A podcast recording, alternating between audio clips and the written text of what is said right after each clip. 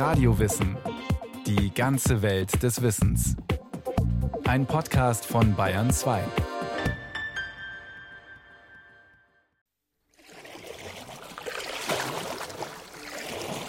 In dieser Zeit, also so mit 14 ungefähr, da habe ich dann also ein altes Paddelboot gekriegt, so ein kleines Zweisitzer und ein Grammophon so zum Aufnuddeln, ja, wo man also noch zehn Platten hineinstecken konnte.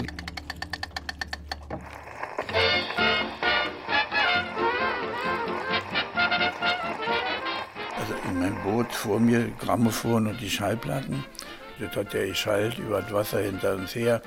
Also, dass es nicht gerne gesehen wird, das wusste ich. Streifen HJ und sowas, von der Marine HJ, diese kamen dann so mit Motorbooten und so mitten auf dem See, da fahren die einen um, um einen rum und wollen einen, einen zum Kentern bringen.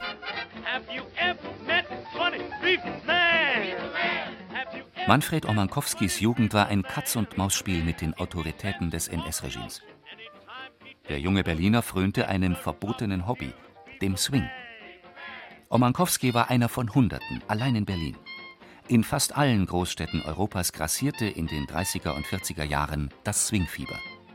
Sie hörten Louis Armstrong und sie hotteten, wie das leidenschaftliche Tanzen im damaligen Jugendjargon hieß, zu Artie Shaw und Cap Calloway. Müllerstraße von der Seestraße bis zur Brüsseler Straße war eben auf der rechten Seite der Broadway. Und da war eben ein Lokal, Pharus hieß es. Aber wenn ich Zeit hatte, ja, dann gehe ich dahin, da treffe ich bestimmt jemanden. Nicht? Das wusste man eben. Das waren ja 100 Leute oder noch mehr, die da so rumgammelten. Nicht? Wir haben getanzt, wir sind hin und her gerannt, haben ein Mädchen angeflaxt. Wenn die dann also freundlich aufgenommen haben, haben wir wieder Schiss gekriegt und sind also dann wieder weiter. Der Swing war die erste Jugendbewegung, die zwischen den Weltkriegen aus den USA nach Deutschland schwappte. Er erreichte ein Deutschland in Katastrophenstimmung. Das Ende der Weimarer Republik stand kurz bevor. Die Musikkapellen mühten sich Anfang der 1930er Jahre redlich, Massenarbeitslosigkeit und Armut vergessen zu machen. Ein neuer Sound, dank neuer Technik, half ihnen dabei, weiß Stefan Wute, der für sein Buch Swing Time die frühe Geschichte des Jazz in Deutschland recherchiert hat die Möglichkeit, auch in der Live-Musik mit Mikrofonen und 5-Watt-Verstärkern zu arbeiten, hat es möglich gemacht, dass die Sänger nicht mehr durch eine Flüstertüte gebrüllt haben, sondern in ein Mikrofon reinsingen konnten. Dazu löste der Schlagbass die schwerfällige Tuba und das Sousaphon ab. Das Banjo ersetzte die elegantere und weicher klingende Gitarre. Also es war tatsächlich schon quasi ein Wegbereiter zur Swing-Musik, weil die Musik auf einmal anfing, in sich anders zu schwingen als vorher. Der neue Swing. Er konnte im Deutschland der 30er Jahre die Verhältnisse kaum unbeschwert zum Tanzen bringen. Die Nationalsozialisten wurden immer stärker. Und was die von Jazz und Swingmusik hielten, taten sie schon während der Weimarer Republik kund. 1927 bauschten Nazis Ernst Krennicks Oper Johnny spielt auf, wegen deren Anleihen beim Jazz zum Skandalstück auf. Drei Jahre später veröffentlichte der thüringische Volksbildungs- und Innenminister Wilhelm Frick einen Erlass wider die Negerkultur für deutsches Volkstum, der jedoch kein dezidiertes Jazzverbot beinhaltete. Mit der Machtergreifung 1933 nahm die Polemik der Nationalsozialisten gegen den Jazz zu, dieser, wie sie fanden, entarteten Musik einer minderwertigen Rasse. Es gab also große Verunsicherungen ab 1933. Was darf man denn jetzt eigentlich noch spielen? Was ist denn jetzt eigentlich so diese verfemte sogenannte Negermusik? Was wollen die Nazis denn jetzt als moderne Musik bezeichnen? Wo sich Enthusiasten und Fans fragten, ja, kann ich denn jetzt eigentlich noch eine schöne Platte von Louis Armstrong hören und kaufen oder so spielen wie Louis Armstrong? Weil das ist ja sogenannter Hot Jazz. Das will man ja heute eigentlich nicht mehr. Eifrige NS-Lokalgrößen verhängten Verbote, etwa gegen den übertriebenen Hot-Rhythmus, wogegen melodiöser Jazz ausdrücklich erlaubt blieb. Auch das Saxophon galt als verfemt, bis die einheimische Musikinstrumentenindustrie bei der NS-Regierung erfolgreich intervenierte. Von einem flächendeckenden Verbot des Jazz konnte zu dieser Zeit noch keine Rede sein. Wohl aber von Verunsicherung und vorauseilendem Gehorsam unter Musikern und Fans. Signalwirkung hatte eine Rede von Reichssendeleiter Eugen Hadamowski. Er verkündete am 12. Oktober 1935 Der Niggertanz ist von heute ab im Deutschen Rundfunk endgültig ausgeschaltet, gleichgültig in welcher Verkleidung er uns dargeboten wird. Die Ablehnung des Jatz ist eine Sache des gesunden Gefühls.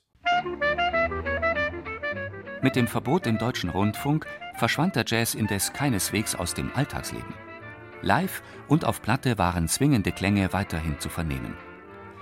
Auch der Einfluss ausländischer Radiosender und von Musikfilmen ließ sich nicht einfach per Dekret stoppen. Das erwachsene urbane Publikum musste daher auf US-amerikanische Unterhaltungskultur nicht verzichten. Schwerer hatten es da die sogenannten Halbstarken. Zwei Gesetze, 1936 und 39, etablierten die Hitlerjugend neben Elternhaus und Schule als Erziehungsinstanz.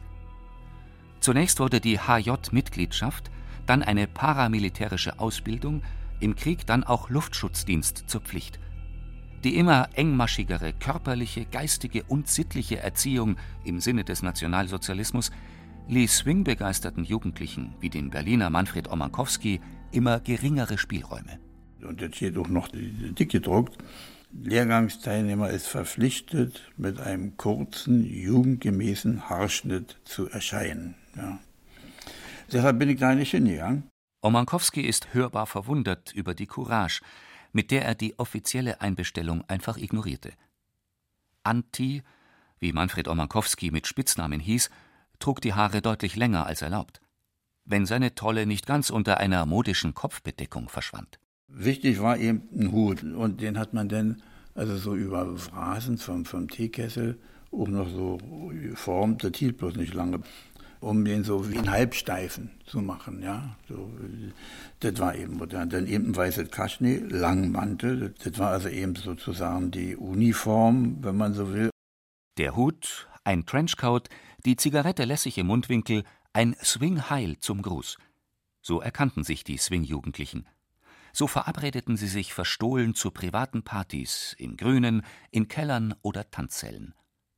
Auf Stil, erzählt Omankowski, legten sie auch bei ihren Mädchen Wert. Bei den Mädchen haben wir immer unterschieden zwischen Klack, Klack und Latsch, Latsch, Latsch waren die, also die zum Dienst gegangen sind, da, zum BDM, zum Singen und sowas, mit den flachen Schuhen denn, und Urbehen.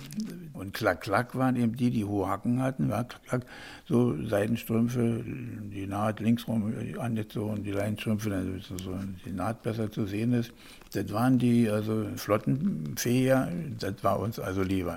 Die nonchalante Verweigerung, sie floss bei den Swing-Jugendlichen aus jeder Geste.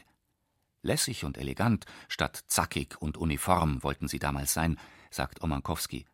Vor allem auf den richtigen Gang kam es den Swing-Jugendlichen an.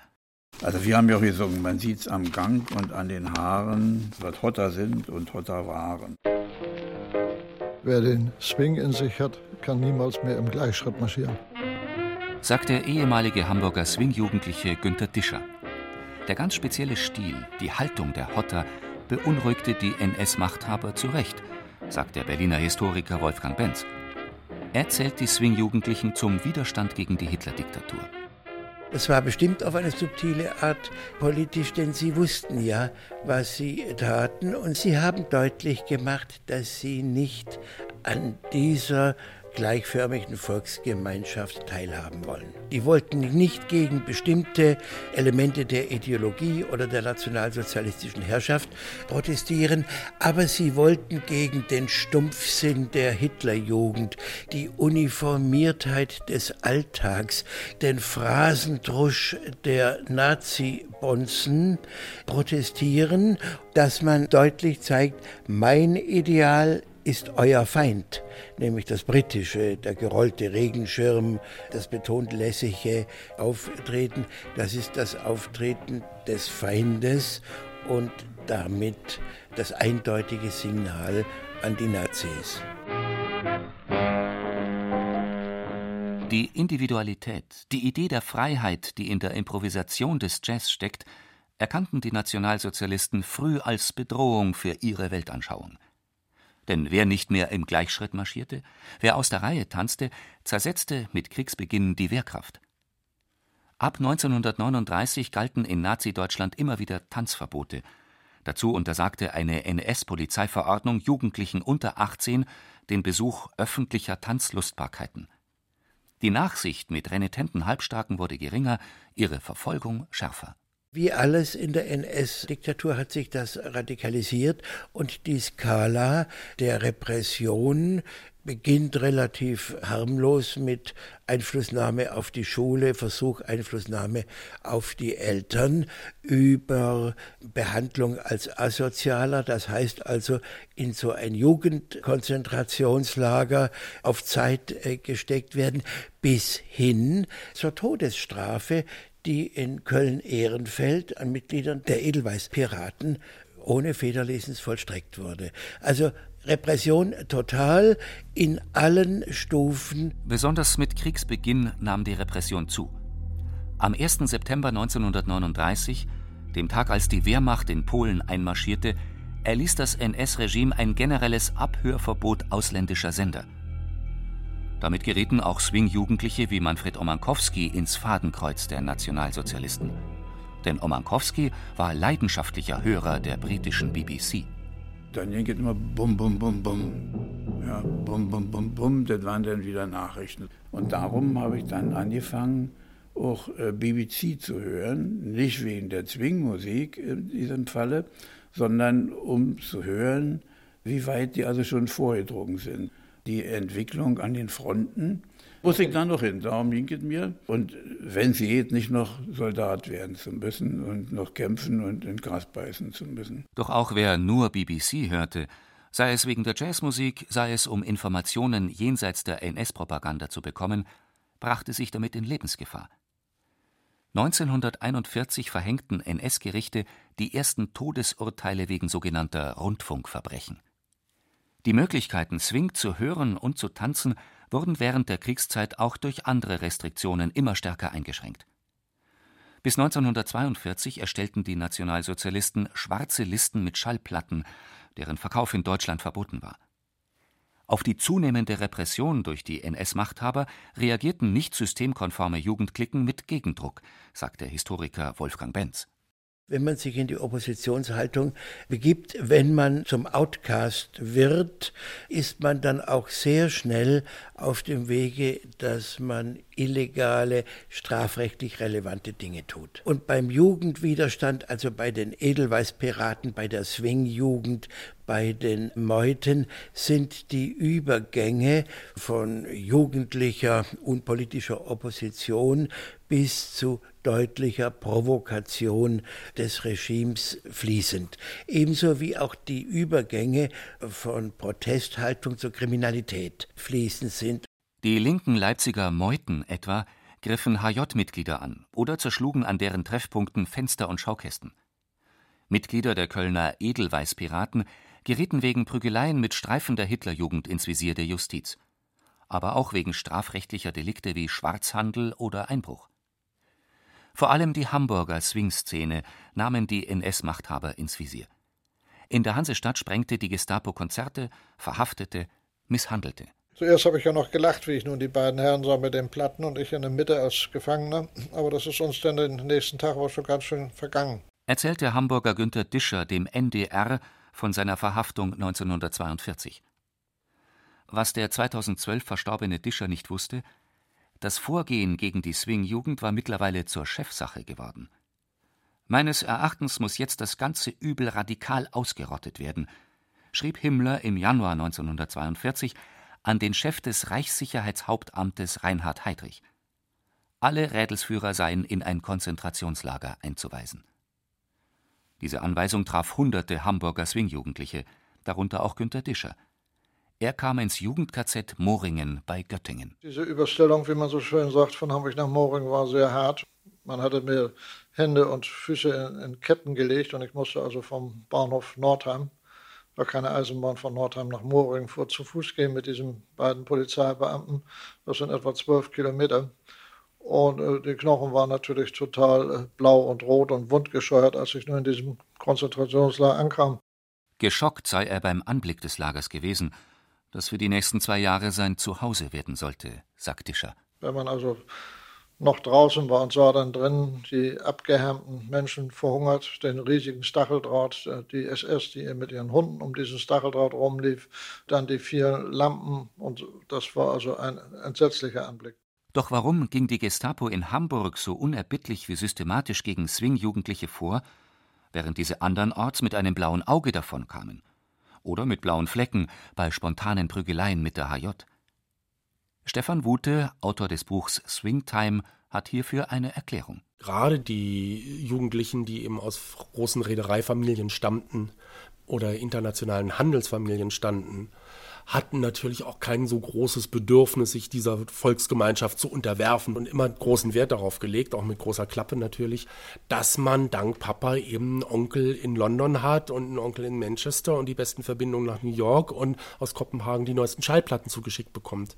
Und das war natürlich ein gewisses Auflehnen und Aufmüpfigsein, was einem SS-Mann in Hamburg extrem aufgefallen ist. Es sei auf die beharrliche Initiative dieses einzelnen SS-Mannes zurückzuführen, dass der NS-Apparat alle Hebel gegen die Hamburger Swings in Bewegung setzte. Und es wurde tatsächlich gesucht, wie man rechtlich ein Fundament finden kann, um gegen die Hamburger Swings vorzugehen. Und da kam eben der Vorschlag aus Berlin, man möge sie doch unter britischen Spionageverdacht stellen. Es hat nicht gereicht zu sagen, du hörst eine Jazzplatte, deshalb landest du im KZ. Das war einfach keine rechtliche Handhabe dafür. Aber sobald jemand eben nicht deutsch genug aussah oder sich nicht deutsch genug gab, konnte man jetzt ihm vorgeworfen werden, und du bist britischer Spion. Konnte es wirklich von der Willkür örtlicher NS-Autoritäten abhängen, ob man sich als swinghörender Jugendlicher in Lebensgefahr begab? Durchaus, sagt der Historiker Wolfgang Benz. In einer Diktatur ist ja die Unsicherheit, was erlaubt ist und was verboten ist, was noch toleriert wird und was schon bestraft wird, Teil der Herrschaftspraxis. Und viele erwischt es einfach kalt, die auch nicht den Ermessensspielraum mit einkalkulieren, den das Regime in Gestalt seiner Häscher und Funktionäre hat. Der eine Polizist lässt das durchgehen, liest das durchgehen, wenn da, wenn da 17-Jährige provoziert haben und gesagt, geht nach Hause und der andere, vielleicht zehn Jahre jünger, super fanatisch, sieht hier Handlungsbedarf und schreitet ganz barbarisch ein. Während die einen Swing-Jugendlichen in einem KZ auf dem Land um ihr Leben kämpften, wagten andere in der Hauptstadt den Tanz auf dem Vulkan. Sie hotteten im Jazzlokal Die Insel in direkter Nachbarschaft zur SS. Stefan Wute weil dieses Lokal direkt vis-à-vis -vis dieser SS-Siedlung ist, sind natürlich viele SS-Offiziere da reingegangen. Gleichzeitig war die Insel aber ein Treffpunkt für die sogenannte Mampe-Jugend. Das waren die Halbjuden und Mischlinge und Juden, die teilweise in Berlin im Untergrund gelebt haben. Es ist passiert, dass dort italienische, deutsche, spanische, belgische, französische Musiker zusammen Jazz spielten. Die jüdische Clique an einem Tisch saß und daneben saßen SS-Offiziere. SS-Offiziere, die selber Swing-Fans waren, Beamte von Reichsmusikkammer und Gestapo, die erlaubte von unerlaubter Tanzmusik nur schwer unterscheiden konnten, Swing-Jugendliche, die verbotene Songs geschickt mit deutschen Texten tarnten. Der Kampf der Nazis gegen den sogenannten Nigger-Jazz war bis Kriegsende mäßig erfolgreich. Noch 1944 räumte NS-Chefideologe Alfred Rosenberg bei einer Rede in Prag ein, weil wir mit etwas Scham gestehen müssen, dass diese Ausmerze noch nicht ganz vollzogen ist, da das jahrzehntelange Betrommeln der Deutschen mit dem Gejaule und Gekreisch amerikanischer Niggersongs und Jazzmusik solche Schäden hinterlassen hat, dass so mancher Musik und Jazz noch nicht zu unterscheiden vermag. Selbst Nazi-Größen wie Josef Goebbels mussten sich die Wirkmächtigkeit der Swingmusik eingestehen und machten sie sich zunutze. Goebbels Propagandaband Charlie and His Orchestra mischte beliebte amerikanische Hits mit Texten, die den Feind schmähten oder verächtlich machten. Ausgestrahlt wurde die Musik auf Kurzwellensender. Ziel, die Bevölkerung im Feindesland mit Botschaften des Regimes zu infiltrieren. Währenddessen hörte manch junger deutscher Soldat noch an den Fronten des Zweiten Weltkriegs Swingmusik, heimlich, auf dem Taschengrammophon. Manfred Omankowski meldete sich 1944 zur Marineausbildung auf Sylt, um nicht mehr als Soldat an die Front zu müssen. Auch dort fand der Swing-Fan noch Gleichgesinnte. Omankowski fingert ein altes Foto aus einem Album. Das Klavier stand ja da und er mit, mit seinen beiden Klarinetten und der mit seinen beiden Trommeln und, und der mit der Gitarre. Die waren schon länger da und ich bin dazugekommen. Nicht? Und dann haben wir eben so für Apple Tree haben wir also einen deutschen Text gemacht. An der Rinde vom alten Apfelbaum saß ein Specht, man hört und sieht ihn kaum, und die Amsel vis-à-vis -vis singt ein Liedchen wie noch nie, bis die Eule wacht auf aus ihrem Traum. Und der alte Uhu klopft dazu im Takt, bis den Specht erneut der Rhythmus packt und er hackt wie noch nie zu der kleinen Melodie in die Rinde vom alten Apfelbaum. Don't sit under the apple tree with anyone else but me. Anyone else but me. Manfred Omankowski schaffte es, den Krieg zu überstehen, ohne einen Schuss abgegeben zu haben. Den vorrückenden US-Soldaten sah der gerade einmal 18-Jährige mit großen Erwartungen entgegen. Die Hoffnung des Hotters Anti, die Amis würden ihn von Stechschritt und Marschmusik befreien, sie sollte nicht enttäuscht werden. Auch wenn die erhoffte Verbrüderung mit den Erfindern der Swingmusik erst einmal ausfiel. Ich habe mich bloß gewundert, als ich in die amerikanische Gefangenschaft ging der Erste, der mich da in Empfang nahm, dem ich also gleich was erzählt hatte, ja, von der Zwingmusik, um zu zeigen, dass ich ihr Freund bin, sozusagen. Obwohl er also auch ein Schwarzer war und ihn so ähnlich aussah wie Louis Armstrong, der das ja nicht kannte. Nicht?